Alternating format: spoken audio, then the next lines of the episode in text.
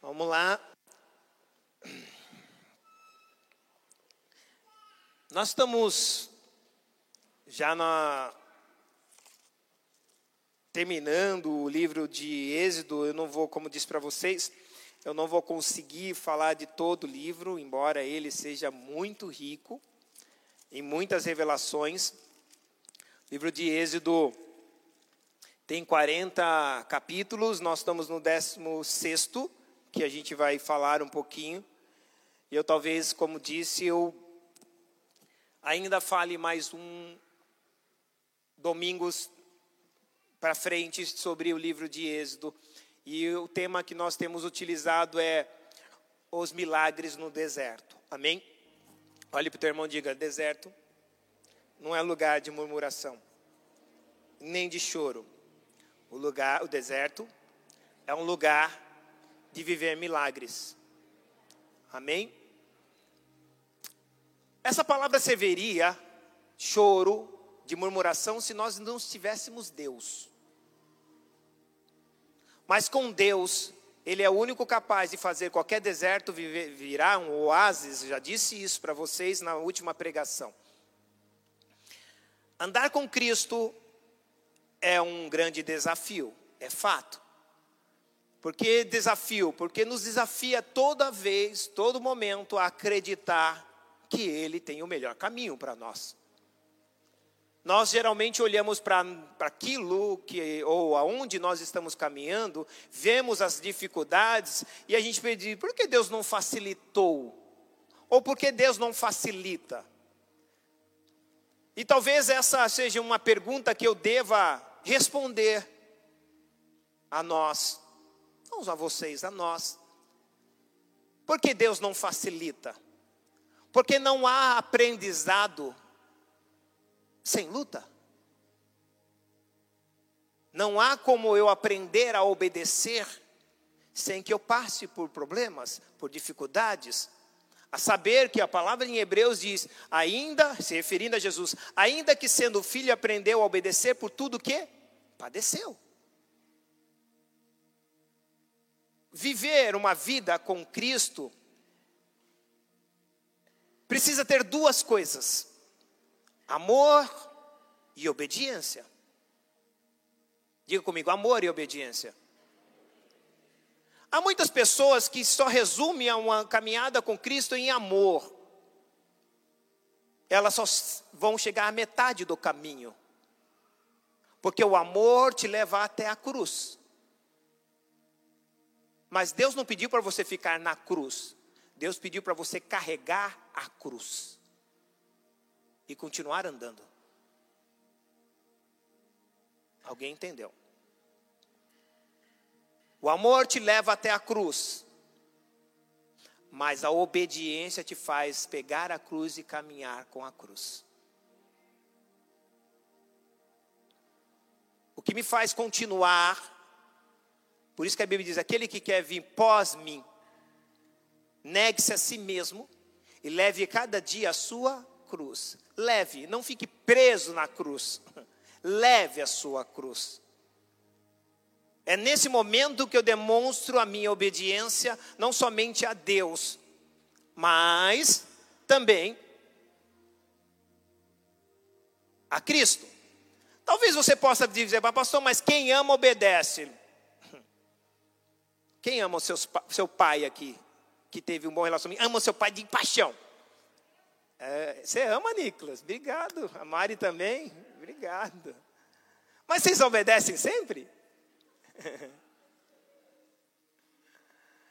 Não, né? Mas o fato de vocês não obedecer significa que vocês não amam?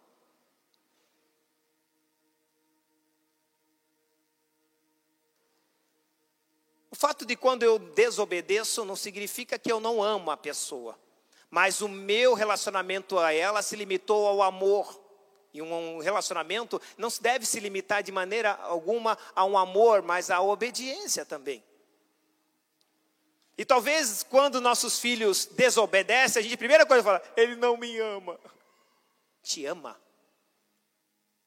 Só que ele está com dificuldade na obediência. Assim foi o que Deus nos ensinou. É por isso que, para obedecer, tem que levar a cruz. Quando Deus sabe que eu estou obedecendo? Quando eu estou me negando a mim mesmo e estou levando a cada dia a minha cruz. Amém? Eu quero ler esse texto com vocês, que ele é muito extensivo, é, muito extenso e exaustivo, e eu não quero ler todo, mas algumas partes para mim vão fazer grande importância. E eu quero compartilhar com vocês. Capítulo 16 de Êxodo, versículo 1. Partindo de Elim, toda a congregação dos filhos de Israel veio ao deserto de Sim, que está entre Elim e o Sinai aos 15 dias do mês segundo, fala 15 dias do mês segundo. Depois saíram da terra do Egito. Toda a congregação dos filhos de Israel murmurou contra Moisés e contra Arão no deserto. Os filhos de Israel disseram: Quem dera que nós morrêssemos por mão do Senhor na terra do Egito.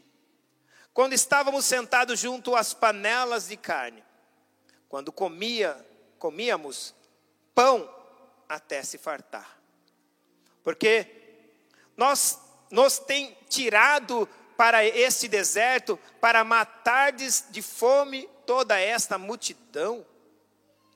Então disse o Senhor a Moisés: Eis que eu vos farei chover pão dos céus. E o povo sairá e colherá cada dia porção para cada dia. Diga, porção para cada dia. Obrigado. Para que eu veja se anda em minha lei ou não.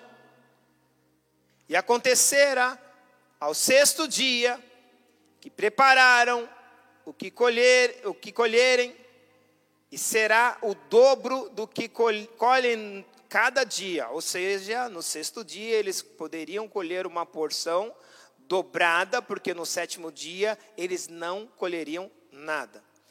Então disse Moisés a Arão: Todos os filhos de Israel, à tarde sabereis que o Senhor vos tirou da terra do Egito, e amanhã vereis a glória de Deus, ou a glória do Senhor. Porquanto ouvi as vossas murmurações contra, contra o Senhor. Interessante. Ele está falando que a murmuração é contra o Senhor, mas a Bíblia nos mostrou que eles murmuraram contra Moisés e Arão, versículo 2. Mas vamos lá, depois a gente explica. Porque quem somos nós para que murmureis contra nós? Disse mais Moisés: Isso será contra o Senhor, à tarde vos der carne para comer, e pela manhã pão para se fartar. Porquanto o Senhor ouviu as vossas murmurações, com que murmurais contra ele, porque quem somos nós? As vossas murmurações não são contra nós, mas sim contra o Senhor. Depois disse Moisés a Arão: Diz a toda a congregação dos filhos de Israel: Chegai-vos para diante do Senhor, porque ouvi as vossas murmurações. E aconteceu que, quando falou Arão a toda a congregação dos filhos de Israel, e eles se viraram para o deserto, eis que a glória do Senhor apareceu na nuvem. Pai, obrigado por tudo que já experimentamos nesta manhã. Obrigado por tua palavra, por tudo que o Senhor já nos ensinou, mas eu acredito que que há muito mais para nós aprendermos. Que teu espírito seja o único espírito que tenha poder para agir nessa casa, neste lugar.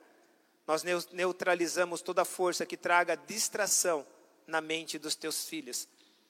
Nós queremos que eles não sejam roubados, Pai. Que tire toda a inquietação que haja nesse lugar. Porque na verdade o Senhor é digno de toda reverência e a tua palavra ela tem que ter liberdade de fluir, Pai, nos corações aqui nesta manhã. Que teu espírito alcance não somente o propósito do nosso entendimento, mas o desejo do nosso coração. que teu espírito possa verdadeiramente trazer cura, restauração, mudança de paradigma, que ele possa trazer a metanoia, uma mudança de mente, e que verdadeiramente nós possamos viver a vida que o Senhor quer.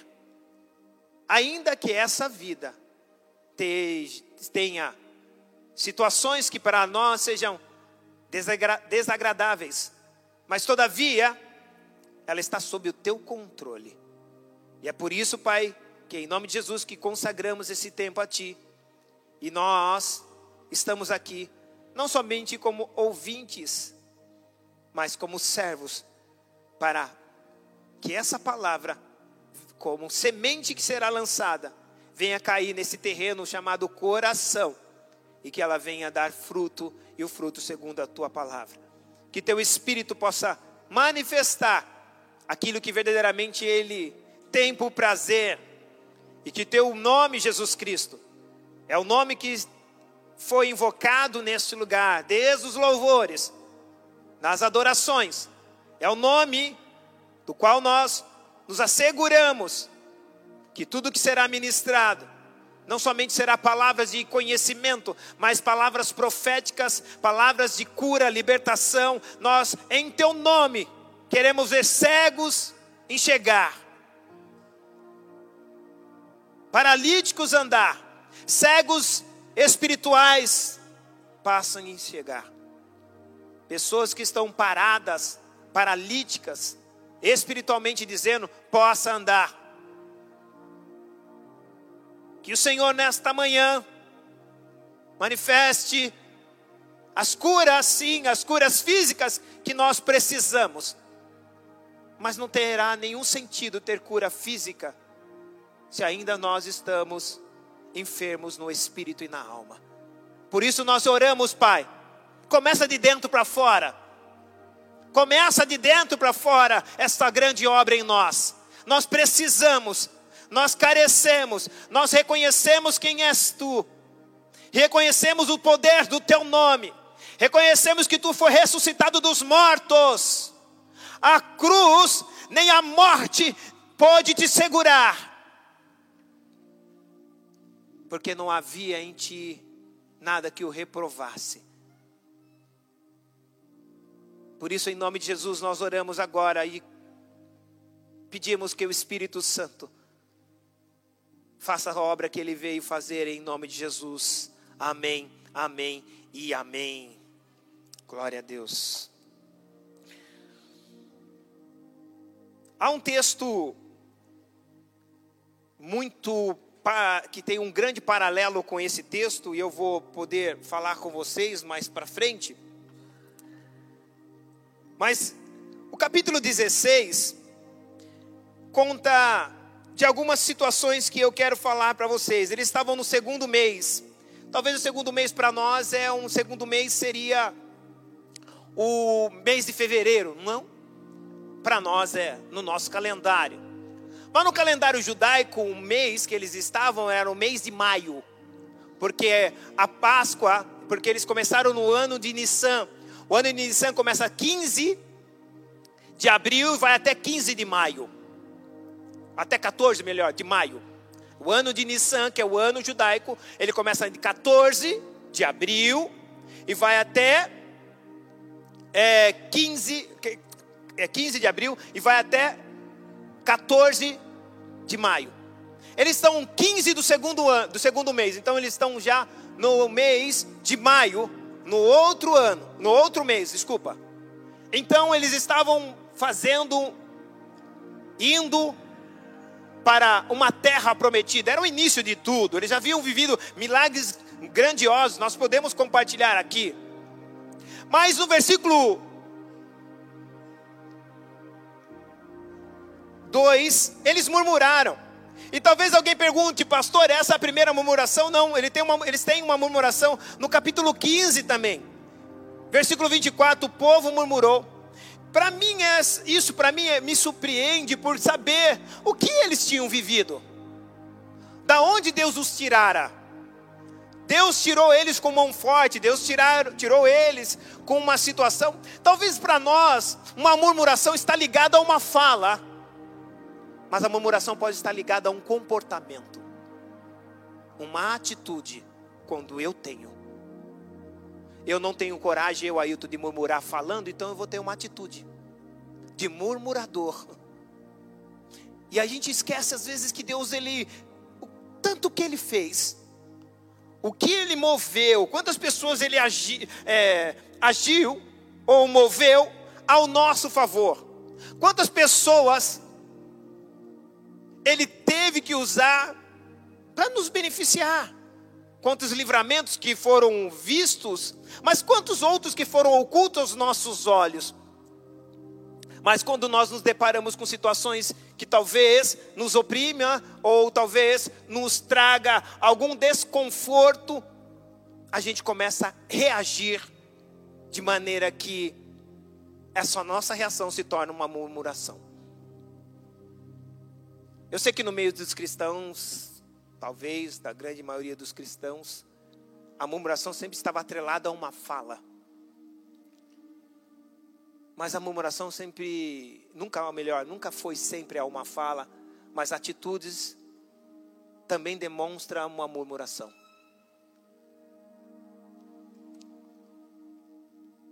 A Bíblia diz que eles, versículo 2, que eles murmuraram contra Moisés e contra Arão no deserto.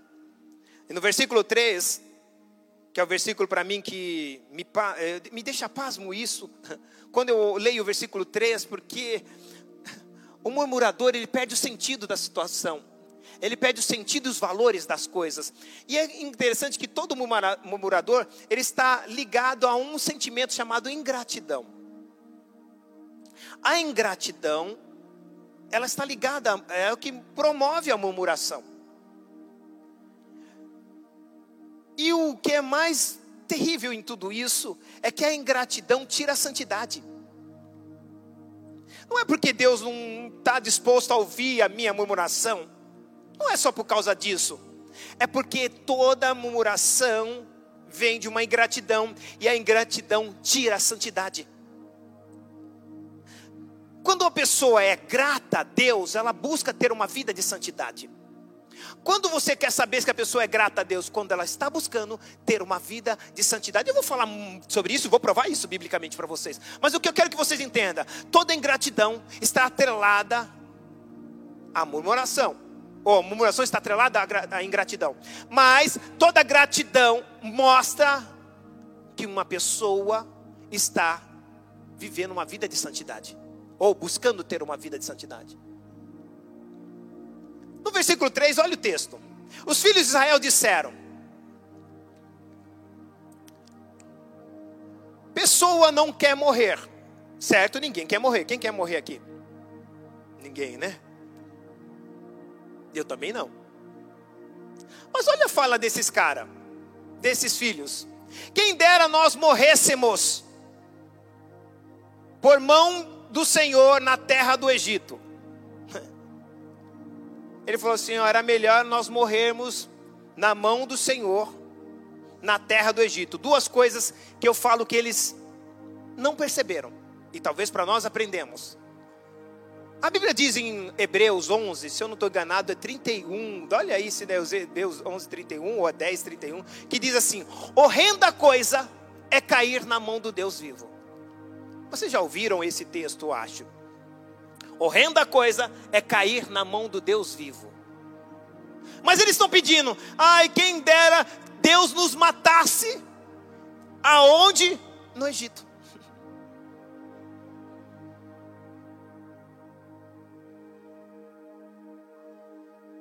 Você percebe que, como a pessoa é ingrata, eles perdem valores? Porque eu não jamais queria que Deus me matasse. Porque se Deus me matar, Deus está muito bravo comigo. E se Deus fazer isso, salvo dado a, a, Moisés, todos aqueles que Deus matou perderam a salvação. E o motivo pelo qual eles estão pedindo isso, olha só. Quem dera que nós morrêssemos por na mão do Senhor na terra do Egito, quando estávamos sentados junto às panelas da carne, quando comias do pão até fartar. Sabe o que eles estão fazendo aqui? Não, vocês não vão entender. A morte tornou insignificante diante dos prazeres. Eu quero morrer com prazer. Eu quero morrer de barriga cheia, pastor. Ainda que possa ser pela mão de Deus, mas eu quero morrer de barriga cheia. Isso é terrível, porque eles perderam valor, os prazeres se tornaram mais importantes do que a comunhão. para eles, os filhos de Israel, diante de tudo que eles viveram, diante de tudo que eles experimentaram, os prazeres, a satisfação pessoal, a satisfação para eles eram mais importantes do que caminhar com Deus e ser provido por Deus dia a dia. Esqueceram mar, vermelho. Eles esqueceram uma coluna de nuvem que os acompanhava para que o sol não molestasse eles durante o dia, uma coluna de, de fogo para que o frio não trouxesse a eles desconforto.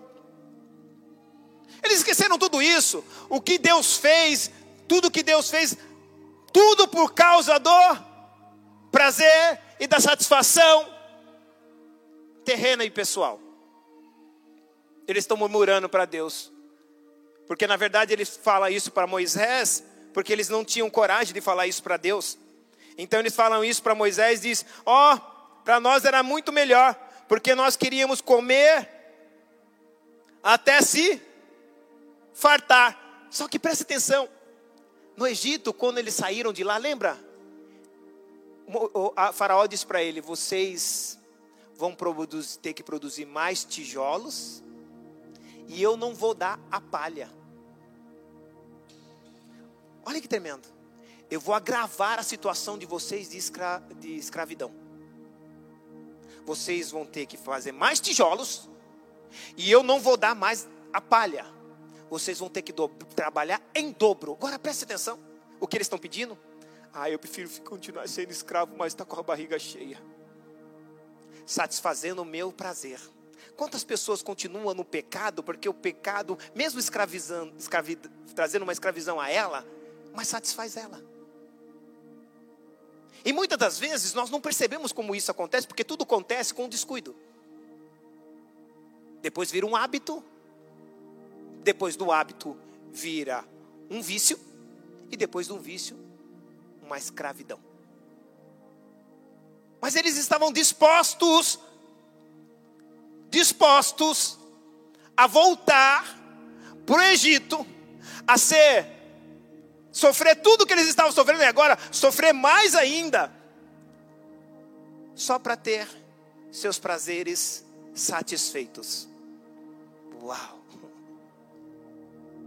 Esqueceram com muita rapidez o que Deus fez, mas para mim, o que mais me atormenta saber é que eles esqueceram com muita mais rapidez o que eles sofreram, estando longe de Deus, quando Deus não estava no controle, porque se preocuparam com o local e com a aparência do local. Ah, não tem nada aqui, pastor, só deserto e areia, mas você não é escravo. Não tem nada aqui, pastor, só tem deserto e areia, mas você não está sendo oprimido. Talvez você possa estar vivendo um deserto na sua vida. E o que, que é o deserto comparado a uma escravidão? E Deus está nos ensinando que é esses filhos de Israel, e a gente não está falando de qualquer pessoa, não, pessoas que cresceram com princípios, pessoas que cresceram dentro de uns fundamentos judaicos. E agora eles estão preferindo viver, voltar à escravidão por causa de satisfação. É interessante que a gente está falando de quase, quase não, mais, se cinco mil anos atrás.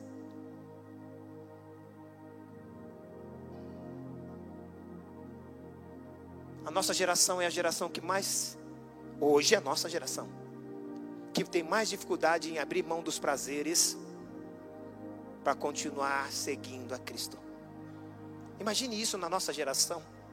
Imagine isso no contexto que nós estamos vivendo, o que se é vinculado na mídia, o quanto nós, o quanto nós, o conforto, o conforto não nos prejudica. Eu estou dizendo que você não deva ter conforto, mas se eu não souber lidar com isso, quanto nos conforto? Irmãos, nós somos a geração que estamos vivendo riqueza, sim ou não? Porque se a gente pegar séculos passado, um século passado, as pessoas tinham no guarda-roupa duas peças de roupa. Hoje você tem 20 e fala, ai, não tem quase nada, não sei nem o que eu vou usar. Tem 20. Ai, o que eu vou usar hoje? Ah, já repeti essa faz três meses. Porque nós estamos preocupados com aparência. E talvez essa vida que nós temos não é bom. Irmão, vou provar isso para você.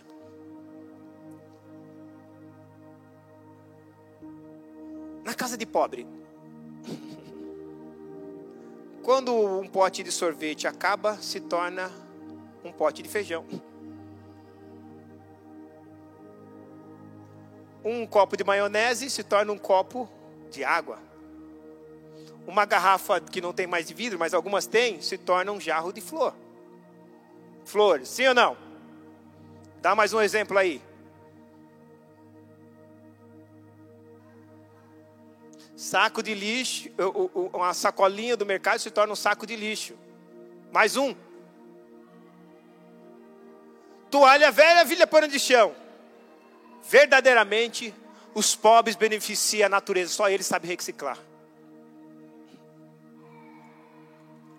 Os ricos jogam fora. Os ricos produzem, consumem, produzem. Eu não estou dizendo que você, e sou apoiador, a ser um franciscano, não. Mas eu estou te ensinando como é importante. A nossa geração tem muito conforto. Então, para que eu vou usar? Eu posso comprar. Eu posso ter algo melhor. E aí a gente olha e vê tudo isso.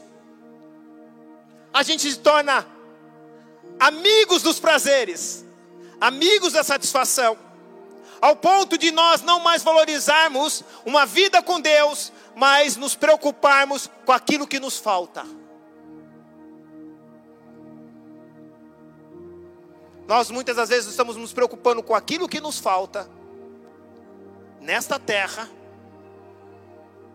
do que nos preocuparmos porque nós não ainda estamos vivendo aquilo que Deus quer que a gente viva. Vocês estão aqui ou não? Deixa eu ir ainda um pouquinho mais para frente, só para a gente ver.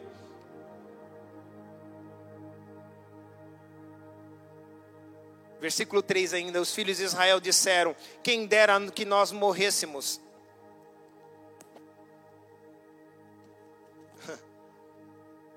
Eles, trocar, eles poderiam falar: quem, des, quem dera nós voltássemos para o Egito e ficássemos vivos.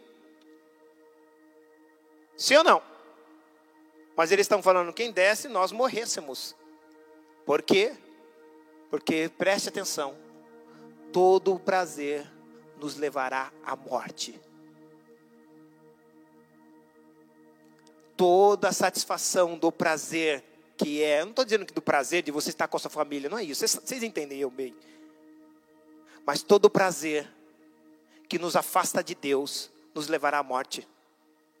É por isso que ele disse: nós não, quem sabe nós voltemos para lá e morremos na mão de Deus, porque se você sai da presença de Deus, é o que nos leva à morte.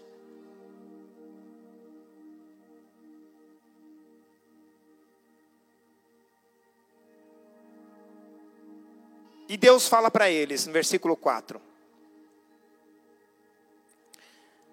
Então disse o Senhor a Moisés: Eis que vos dei, ou eis que vos farei chover pão dos céus. Deus não precisava disso. O povo estava murmurando, o povo estava reclamando, o povo queria voltar para as suas vidas do passado. Mas Deus é tão generoso e Ele tem uma responsabilidade com você, comigo. Se Ele nos tirou de lá, Ele vai suprir todas as nossas necessidades, mesmo a gente murmurando. Alguém pode dizer: ah, não, Deus não vai dar para murmurador. Não, Deus dá. Murmurador só não vai ter a salvação. mas ele vai ter o suprimento. Porque o próprio Deus está dizendo aqui: diga para eles que vai chover pão do céu. E o povo sairá e colherá cada dia porção para cada dia, diga cada dia. Para que eu veja se anda na minha lei ou não. Ah, ah, ah, ah, ah. O que, que Deus está me ensinando aqui? Ele vai me dar pão para ver se eu ando na lei?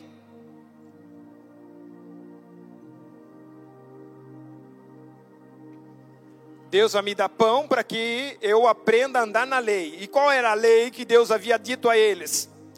Vocês vão guardar o sábado para mim. Sim ou não? Então Deus tinha uma intenção. Eu te dou pão, seis dias e você guarda um dia para mim. Essa é a lei. E não é porque eu tenho necessidade de que você guarde para mim. É que eu quero que você aprenda a ser grato, porque a gratidão traz santidade. É como se Deus estivesse dizendo: Meu filho, não fique um dia na semana sem você estar aqui na minha presença. Você, teve, você tem sete dias na semana, durante sete dias, de seis, desses sete dias, seis dias você pode desfrutar deles, fazer o que vocês bem entenderem, mas deixe esse sétimo dia para mim. Essa era a lei. Deus queria ensinar a primeiro princípio que Deus queria ensinar no coração de uma pessoa que começa a caminhar com Cristo é o princípio de eu entender que eu preciso ser grato por, por aquilo que Ele está fazendo na minha vida, ainda que eu não entenda, porque a verdade é essa: eles no Egito tinham carne antecipada para a semana inteira, sim ou não? Mas era escravo. Deus dá a porção todo dia para dizer: Eu todo dia vou cuidar de você. E talvez alguém já acostumou, não, eu gosto de ter estoque, pastor. Comprei até um freezer novo para estocar lá. Olha para o teu irmão falar com Jesus. Não precisa ter estoque. Fala, o maná é fresco todo dia.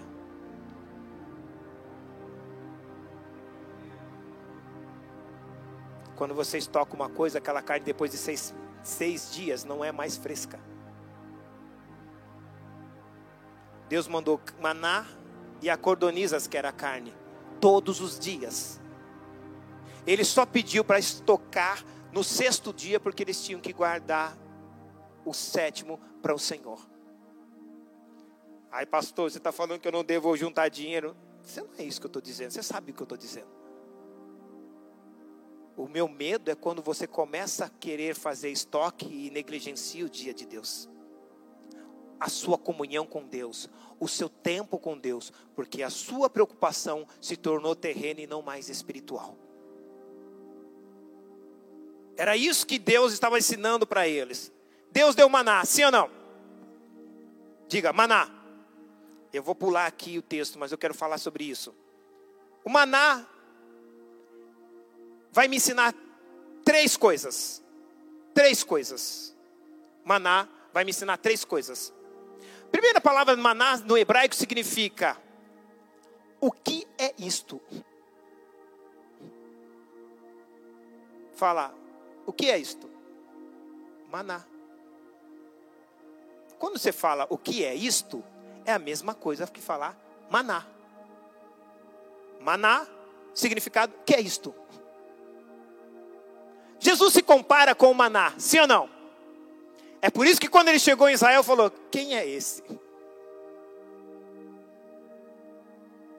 Porque não poderia falar que é isto, porque ele não é coisa, ele não é algo, ele é alguém. Então, quando Jesus chega, eles olham para Jesus, aquele povo diz: Quem é este? maná. É o maná que desceu do céu. Ele, por isso que ele diz: Eu sou o verdadeiro maná. Então a primeira coisa que eu falo que o maná vai me ensinar, primeira, maná explica quem é Jesus. Já vamos falar. Segunda coisa que o maná me ensina: o maná retrata a forma de como Jesus Cristo é. Terceira coisa, que o maná me ensina? O maná mostra o que devemos fazer com Jesus. Uau! Então vamos lá, vou repetir. O maná explica quem é Jesus. O maná retrata a forma como Jesus veio. E terceiro, o maná mostra-nos o que devemos fazer com Jesus. Eu vou entrar agora o que o maná explica. Ou o que o maná explica a respeito de Jesus. A Bíblia diz que o no versículo 14, vamos ler. E alcançando o orvalho, eis que sobre a face deserta estava uma coisa miúda, fala pequena. Mostra a humildade de Jesus. Filipenses capítulo 2, versículo 5. De sorte, irmãos, que não haja em vós os mesmos sentimentos que houve de sorte, irmãos, que haja em vós os mesmos sentimentos que houve em Cristo Jesus, que sendo Deus, não se usurpou ser igual a ele, mas aniquilou-se, esvaziou-se de toda forma de Deus e humilhou-se, tornando-se como homem e o mais servos. O maná representa a humildade de Deus, de Jesus. Que tremendo! Era pequeno, que nos lembra não somente o tamanho, mas mostra a humildade dele, pois ele também se tornou Cristo um bebê, até mesmo chegar a um servo. Segunda coisa que o Maná explica de Jesus, a sua natureza. Maná veio da onde? Jesus veio da onde? Do céu, mostra a sua eternidade. Que tremendo! Ele mostra a sua eternidade. E interessante que o maná era uma coisa, no versículo 14, vamos lá ainda ler. Miúda, diga comigo, redonda. Quando eu falo de redonda, eu lembro de círculo. Maná veio da, é algo eterno, veio redondo para simbolizar que Deus tem uma aliança. Ele não veio só para te alimentar, ele veio para fazer uma aliança com você. Ele veio para fazer uma aliança, primeiramente com o Pai, a despeito de mim e de você, mas também Ele quer ter uma aliança com você. Ele podia vir quadrado, sem forma. Por que Ele veio? Porque Ele mostra verdadeiramente, ou melhor, explica verdadeiramente quem Cristo é. Terceira coisa, ou C, poderia ser, a C da primeira. Versículo 31. E chamou a casa de Israel o nome de Maná, e era semente de coentro, era branco, diga branco, branco, e o seu sabor como bolos de mel, diga branco, mais doce. branco porque simboliza a sua pureza. As suas roupas eram puras e não havia contaminação. Então toda pureza exerce um sabor no reino de Deus. Uma doçura, melhor dizendo, no reino de Deus. Então mostra a santidade dele. Porque Deus nos pede o que? Para que nós tenhamos vestes mais brancas ou mais alvas do que a neve. Quem já viu neve aqui? Levante a mão. Vocês já viram como a neve é tão branca? A neve é muito branca. O que Deus nos está nos ensinando que o maná também da mesma forma veio na cor branca, mostrando a sua santidade. Porque o maná, Jesus quando diz eu sou maná, está falando dele também sobre a santidade que ele tinha. Ele não tinha nenhuma mancha de pecado em sua vida. A D, que é a doçura, diga para o teu irmão, é a doçura, que é a coisa mais importante. Diga que é a mais importante para quem está no deserto, num deserto amargo. Deus poderia dar uma coisa amarga, sim ou não? Mas Ele dá a doçura, porque Cristo representa doçura. A doçura de Cristo. É por isso que há um texto na Bíblia, no Salmo, que diz assim: Provai e vede que o Senhor é bom.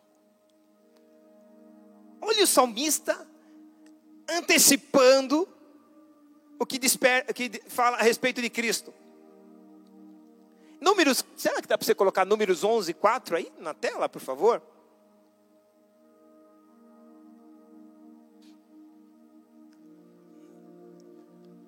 Sobre o altar de ouro, números 11, 4. E o vulgo, vulgo, essa palavra vulgo significa ímpio, ok? Ímpio, vulgo é ímpio. E o ímpio que estava no meio deles, porque a gente pensa que diz, saiu só o povo de Israel. Saiu alguns egípcios no meio, espalhado no meio do povo de Israel. E olha que os olha o poder da influência daqueles, desses ímpios. E, algum, e o vulgo, e o vulgo que estava no meio deles, veio a ter grande desejo. Pelo que os filhos de Israel tornaram a chorar nós estamos falando que de novo aconteceu isso. Tornaram a chorar e disseram: Quem nos dará carne a comer?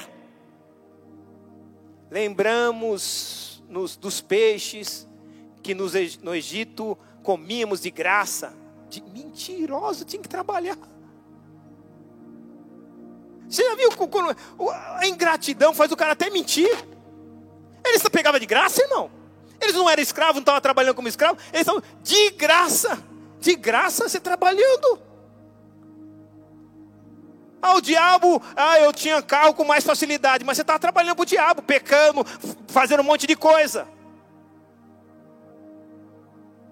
Ah, eu tinha melhores profissões. Tinha, mas era escravo. Mas eu posso olhar e dizer para você: Deus ainda tem muito maior do que você ainda não viveu. Aí ele diz: comíamos de graça, e dos pepinos e do melão. Pepinos, irmão, só tinha pepino para descascar, eu acho. Dos melões, dos alhos, das cebolas, que esses porros é alhos selvagens. Das cebolas, dos alhos. Olha o que eles estão dizendo.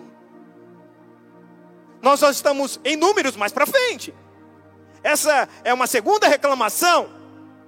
Imagina o que eles já viveram em números. Mas a continua a murmuração. Só que sabe o que é interessante? Não é mais dos filhos de Israel. É dos ímpios no meio de nós que não quer se converter e está fazendo, querendo nos influenciar a praticar o mal e falar o mal. Começa a murmurar, reclama. Eles não vão se converter, mas eles estão infiltrados para nos fazer a voltar a chorar e lembrar daquilo que nem nós nos tínhamos. Olha que quem está dizendo. Nós comíamos de graça. Aí o povo ficou todo sentimental, alguns deles. O que, que eu quero que você entenda? Você não perde com Jesus. Eles estavam como infiltrado pessoas no meio deles para fazer com que eles voltassem a murmurar contra Deus. E sabe o que é interessante? Eles não satisfaziam com o maná. Eles colhiam, moíam, coziam o maná. Tinha gosto de mel, sabor de bolo de mel, mas ainda eles queriam as coisas do Egito. Olhe para o teu irmão falar: olha isso, fique bravo porque eu faço você olhar e repetir. Você está ajudando eu pregar. Olha para o teu irmão e fala assim: Deus tem que mudar o nosso paladar. Se Deus não mudar o nosso paladar, você não gostar das coisas de Deus, nós vamos continuar querendo gostar das coisas do mundo. Às vezes a nossa oração já tem que ser pedida: Senhor, muda o meu paladar. Não é mudar só o meu coração quando o meu paladar ainda gosta das coisas que o Egito me oferecia. E o Deus está nos ensinando a, nesta manhã que talvez uma coisa mais importante que eu precisa pedir para Ele é que Deus mude meu paladar. Eu passe a ter prazer nas coisas do Senhor do que nas coisas terrenas. Eu não estou dizendo que eu não possa e nem deva buscar as coisas terrenas, mas entre o sabor, eu prefiro as coisas do céu, porque ela tem sabor de mel. Ah, pastor, mas isso é para o Egito, pastor. Isso é para o povo que saiu do Egito, para o povo de Israel. Tá bom. Quem inaugurou o evangelho? João, porque ele abriu o caminho. Sim ou não? O que, que o João comia? Gafanhoto e mel.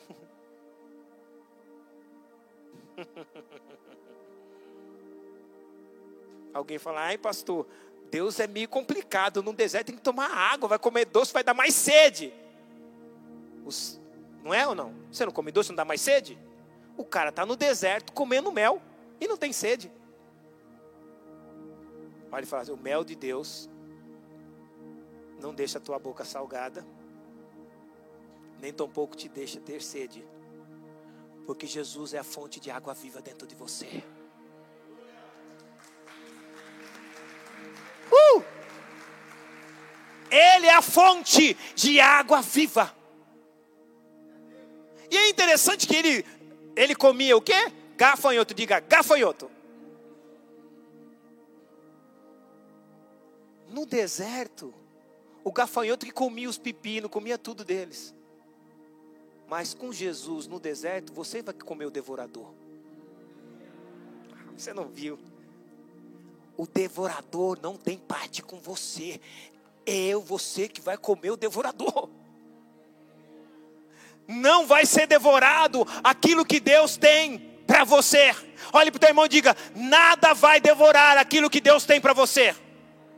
Mas diga como profeta, como profetiza: nada vai devorar o que Deus deu para você. Aplauda Ele, Ele merece.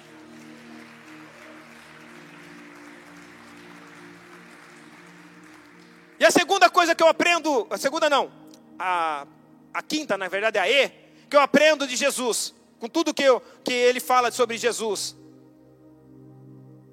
é que ele veio para a nossa nutrição. Se alimente de Jesus. É por isso que na ceia diz que a gente tem que comer do, da tua carne e beber do seu sangue. A minha pergunta para você nesta manhã, não precisa me responder qual é a tua fonte de alimentação verdadeira, real e genuína? Enquanto nós não alimentarmos de Jesus, iremos certamente nos alimentar de algo, porque o nosso corpo não fica sem se alimentar. Assim como o meu espírito não fica sem se alimentar, assim como a minha alma não fica sem se alimentar. A grande pergunta é fazer um, uma autoanálise e parar. Qual é a minha fonte de alimentação? Talvez isso seja a resposta de tudo que eu estou vivendo. É só olhar para o que eu como. Aliás, os médicos e a medicina já diz isso. Você é o que come. E você está vivendo daquilo que você está comendo. Porque se eu não entender essa verdade, eu não vou me preocupar com a minha fonte de alimentação. E Jesus não somente é o maná, que ele diz para os fariseus: seus pais não comeram o verdadeiro maná, eu sou o verdadeiro maná.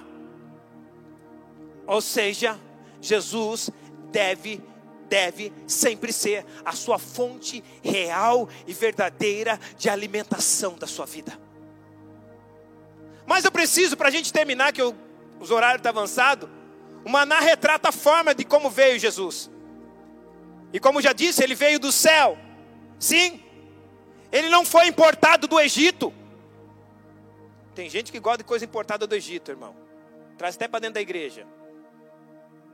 Ah, vamos ganhar um monte de vida importando coisa do Egito. Ih, Espírito Santo, foi tudo indo embora. Eu falei que ia dar ruim. Jesus não é uma alimentação importada do Egito. Ah, eu vou fazer isso, vai trazer um monte de gente. Não, eu vou trazer Jesus, vou trazer a presença dele. Vou ser santo, vou me consagrar a semana inteira, vou jejuar. Deus, Jesus vai vir e as pessoas virão. Se as pessoas quisessem comer coisa do Egito, elas iam no Egito. Se elas veem na igreja, elas querem comer de Jesus. Vocês estão aqui ou não? Eles querem comer de Jesus, eles não querem comer nada que foi produzido pelo Egito, que veio do Egito. Esse altar é para falar do alimento que é Jesus. Por isso que o Evangelho é de Jesus. Por isso que as boas novas é de Jesus. Ele veio do céu, não foi importado do Egito.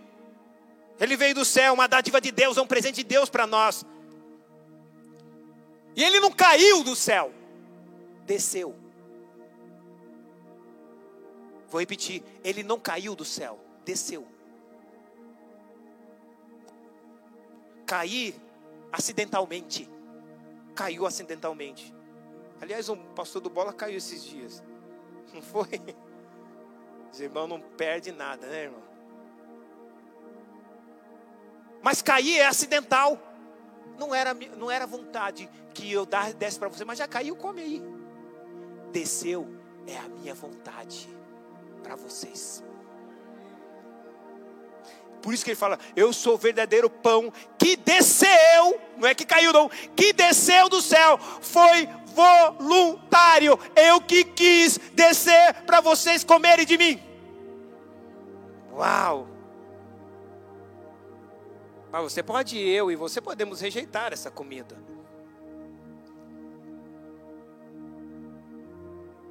Porque se nós dissermos que Jesus Cristo simplesmente é um homem como outro qualquer, é o mesmo que negar o ensinamento de toda a Bíblia que ela diz que ele é o filho de Deus que veio do céu.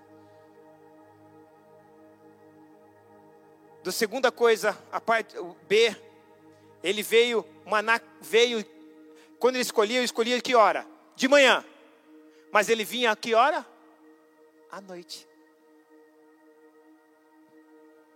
Fala, colhia de manhã, mas ele vinha à noite.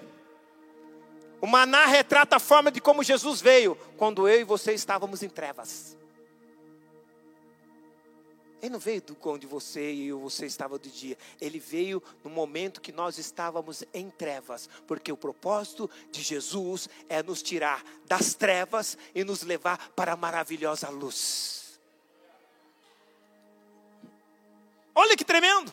Você acha que tudo isso é coincidência dessas coisas? Da maneira que como veio, da maneira de como Deus orientou, da maneira de, é, da forma que ele tinha a hora que ele chegou, tudo isso retratava que Jesus também veio quando o povo do Egito, ou do povo de Israel estava em trevas. E havia trevas, verdade, porque 400 anos Deus não falava com o povo. Era um período de trevas. Vou repetir. É um período de trevas. E quando eu digo isso, um período de trevas, literalmente eu estou dizendo isso. Porque o que eu disse? O céu é todo lugar onde Deus está. E o inferno é a ausência de Deus. E alguém disse, um grande teólogo disse, não pode, não concorde com isso. Ah, é? Porque Deus está em todo lugar. Ah, é? Deus está no inferno? Então todo mundo vai ter a presença de Deus. Mas Deus é onipresente. O fato de ser onipresente não significa que ele possa estar em todo lugar. Eu posso saber tudo que está acontecendo no inferno sem estar lá, porque eu sou onisciente. Deus pode estar em todo lugar, indiscutível. Mas o inferno é a ausência da presença de Deus, não da consciência de Deus. Eu posso estar em qualquer lugar, Deus pode estar em qualquer lugar, saber tudo o que está acontecendo, sem precisar de ele estar lá, porque Ele é onisciente. A onisciência faz eu saber de tudo, não é por causa. Deus não é onisciente porque Ele é onipresente. Vocês conseguem entender isso ou não? Deixa eu correr. Veio de noite, porque Ele quer nos tirar das trevas. Veio para nos tirar das trevas. E é, olha que tremendo, que fantástico, quando Adão estava vivendo na terra, a Bíblia diz que Deus descia no crepúsculo do dia. Quer que, que crepúsculo do dia? A virada do dia para a noite. Adão, antes da sua queda, nunca soube que era trevas. Porque quando Deus descia, Deus é luz. Ele nunca experimentou um dia de trevas até que ele pecou. O que eu quero mostrar para você? Jesus, da mesma maneira, ele veio como maná para que eu e você não fiquemos mais sobre a face das trevas, sob o domínio das trevas. Deus mandou Jesus para nos livrar de todo domínio e de todo medo que as trevas ocasionavam em nós. C. Ele veio sobre o orvalho. Veio sobre o orvalho sobre o orvalho. A terra não tinha contato direto por causa do orvalho, sobre o orvalho. Sim ou não? Não, o texto não fala que é sobre o orvalho? Ele pode estar na terra, mas ele não quer ter contato com a terra, ele quer ter contato com você. Ele veio por causa de você. Ele veio por causa de você. A segunda coisa que eu, a, a, quarta coisa que eu aprendo, e última, desse segundo tópico. Ele veio aonde? No deserto. Olha para o teu irmão, é irmão, você está no deserto? É o lugar onde cai o maná de Deus. Deserto é o lugar onde cai o maná de Deus. Ele veio no deserto. Ele não veio no paraíso. Ele não veio no lugar maravilhoso para o não salvo. Mas ele veio no deserto para o cristão. Para que ele pudesse continuar a sua peregrinação. Jesus vai dar força para você continuar peregrinando nessa terra. Você não é desta terra. Você está nesta terra. Mas você é um cidadão do céu. Você é uma cidadã do céu. Foi para isso que Jesus veio para mostrar que eu e você somos cidadãos do céu. Não vou dar para falar todo. Ele veio para um povo rebelde. Porque o povo não estava murmurando? Porque alguém fala, não, Jesus veio para os bonitinhos. Não, veio para mim e para você que sou murmurador. Rebeldes, de entendimento, de coração porque Ele é a graça de Deus. A graça de Deus não vem para aqueles que é bons, bons. A graça de Deus vem para aqueles que precisam ser bons. E essa graça nos constrange. A gente é tão mal. E aí Deus fala assim: Tó, mas Senhor, mas eu sou tão mal. Ah, mas você está constrangido com o que eu estou te dando? Tô. Então muda. E caiu exatamente a última coisa e ele caiu exatamente onde estava o povo. Diga, aonde estava o povo? O maná cai exatamente onde você está. Para de ficar olhando o maná dos outros, o seu vai cair onde você está. Ai, mas o maná do irmão caiu primeiro. Deixa, mas o seu vai cair também. Deus tem um maná específico para você.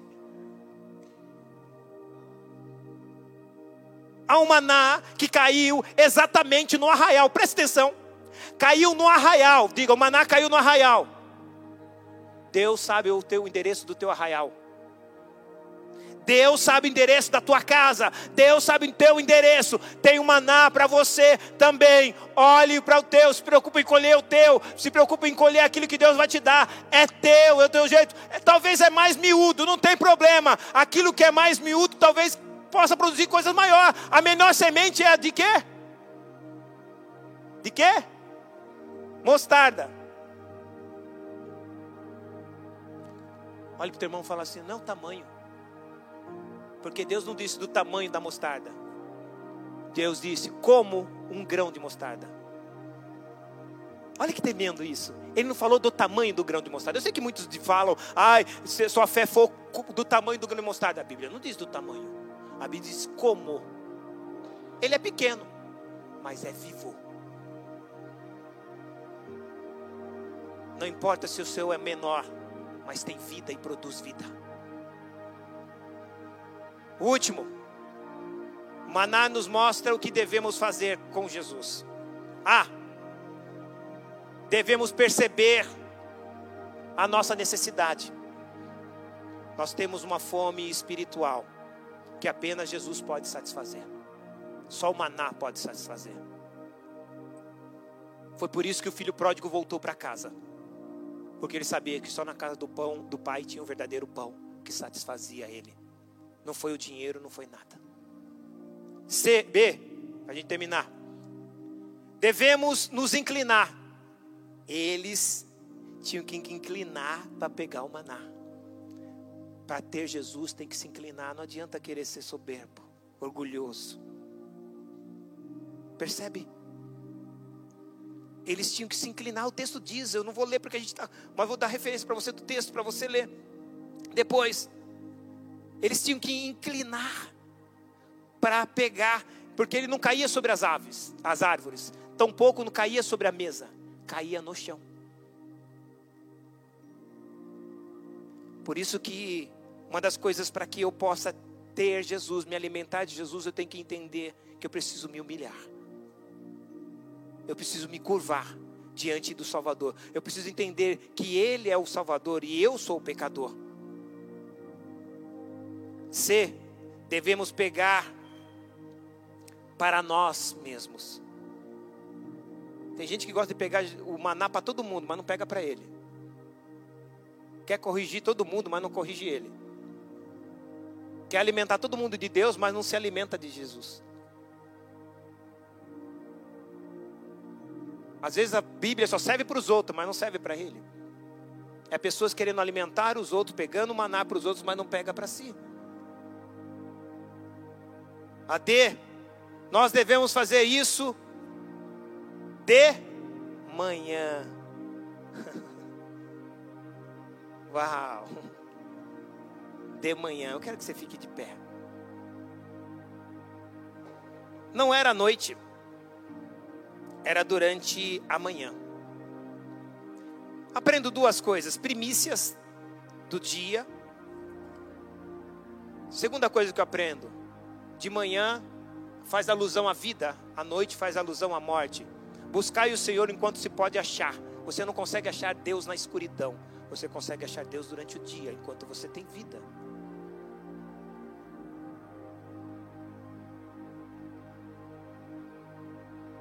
Que é interessante que o maná desaparecia.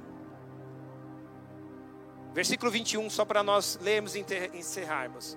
Versículo 21 diz assim: eles, pois, colhiam cada manhã, cada um conforme podia comer, porque aquecendo o sol, derretia-se. O que eu aprendo aqui, talvez o que a Bíblia está me sugerindo a entender, que há tempo para se fazer isso. Porque de repente o sol da justiça pode vir e já não há mais tempo de comer de Cristo, mas de ser julgado por Ele. O sol aquecia. Preste atenção, o sol aquecia, estragava. Então há tempo. Por isso que a Bíblia diz: se hoje ouvirdes a voz de Deus, não endureçai o vosso coração. Hoje, agora, exato momento. A última coisa que eu aprendo que nós devemos continuar a nos alimentar dele até chegar à terra prometida. 40 anos eles se alimentaram do maná. Só maná, só maná tinha tudo que eles precisavam, todas as proteínas de A a Z. Você não precisa comprar aquele complexo de A a Z, o centro. Era o centro da vontade de Deus que eles tinham que ficar e comer o maná. Pastor, só maná, só pão. É, do que adianta? Ter um monte de coisa e não ter tudo o que você precisa. Deus não vai te dar algo que não seja completo. Tudo que Deus te dá é completo. É de A a Z. Uau, que tremendo, não é? 40 anos, eles ficaram mais raquíticos, meu. Eu imagino que eles estavam esqueléticos. Não. A Bíblia diz que eles cresciam, sim ou não? E as roupas cresciam junto. As roupas não envelheciam. Uau!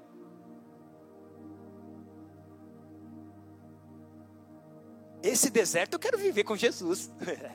Melhor do que viver com o Egito. Feche seus olhos. Pai, eu não tenho palavras para agradecer a Ti, Senhor, por esta manhã tão maravilhosa que o Senhor nos ensina. Ensina o valor daquilo que o Senhor nos deu. Ensina o que nós devemos fazer. Como nós devemos tratar o manar que é Cristo. Ele é o nosso alimento, nossa fonte de alimento. É por isso que Jesus disse: todas as vezes que vocês se reunirem, Ele está falando da ceia, que falava de se alimentar dele. É lógico que a ceia é um símbolo real, sim, tem o seu valor espiritual, verdade. Mas ela não só restringe a ceia, restringe a cada dia, pela manhã, antes de eu sair, me alimentar de Cristo me alimentar da Sua palavra, porque é Ele que vai me dar o sustento durante todo o dia. É onde eu vou conseguir vencer as lutas do dia, as batalhas do dia. Por isso que eu escolhi o de manhã, porque até chegar à noite, talvez muitos deles teriam um dia difícil, de muita guerra ou trabalho, mas eles haviam se alimentado durante a manhã. O maná, Pai, era o sustento deles até o tempo da sua peregrinação ou o tempo da sua chegada na terra prometida.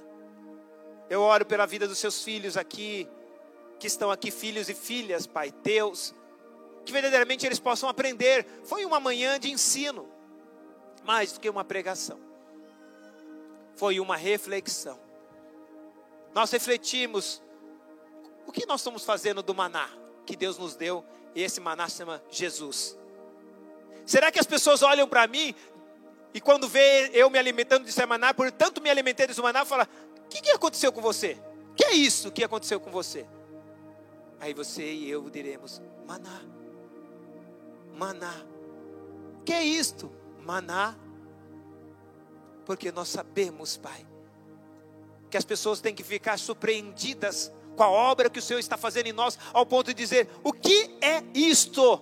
O que aconteceu com você? O que aconteceu com sua família? Você vai dizer maná. O que, é maná? O que é isto? O que é isto? Maná.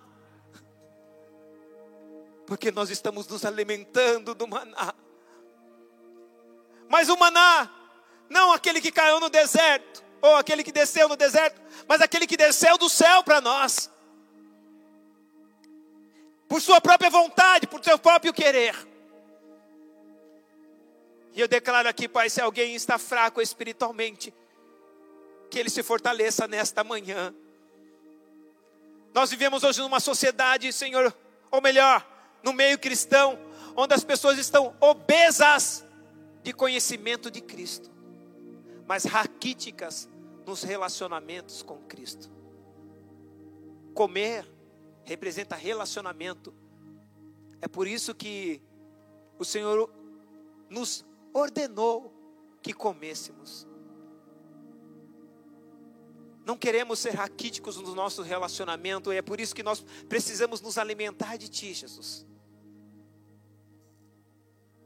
Não somos, não queremos ser aquela geração que sabemos muito de Ti, estamos obesos de tanto conhecimento a respeito de Ti. Mas somos uma geração, Pai, que queremos verdadeiramente não nos encontrarmos como raquíticos no relacionamento. Por isso nos leva ao entendimento nesta manhã da nossa necessidade. Nós temos necessidade de Cristo. Nós temos necessidade de se alimentar dele. Nós temos necessidade dessa fonte, a única fonte que tem de A a Z para as nossas vidas. A Z está para aquele que está doente, tem cura, tem o C de cura. Para aquele que está debaixo de vício, tem o L de libertação. Para aquele que está desanimado, tem o C de coragem. Para aquele que está caído, tem, aquele, tem o E de erguer, levantar. Para aquele que está amargurado, tem o C de consolo. Para aquele que está desesperado, tem o E de esperança. Nesse maná tem tudo que nós precisamos. E talvez o que fato de eu não estar vivendo essas coisas é porque a fonte tem sido outra. Talvez esses complexos que eu tenho tomado não seja suficiente para trazer a resposta e a solução daquilo que eu preciso. Por isso, Pai, em nome de Jesus, eu quero orar por essas vidas aqui. Que eles saiam daqui verdadeiramente convictos que Jesus é a fonte verdadeira de alimentação. Nós vamos adorar a Deus, nós já vamos embora. Mas eu não posso ir sem orar a Deus, sem adorar a Deus. Enquanto eles estão preparando aqui o louvor, você que está aqui, é toda a igreja com a cabeça baixa. Se você ainda não entregou sua vida para Jesus, eu queria fazer esse convite a você. Esse é o momento. Colher enquanto é dia. Talvez esse seja o dia que você precisa colher desse maná que desceu do céu. E se você ainda não entregou sua vida a Jesus, eu quero que você estenda suas mãos da onde você estiver como um sinal dizendo: eu estou entregando a minha vida ao Senhor Jesus. Se você está nos assistindo, você também pode fazer isso em sua casa. Faça isso.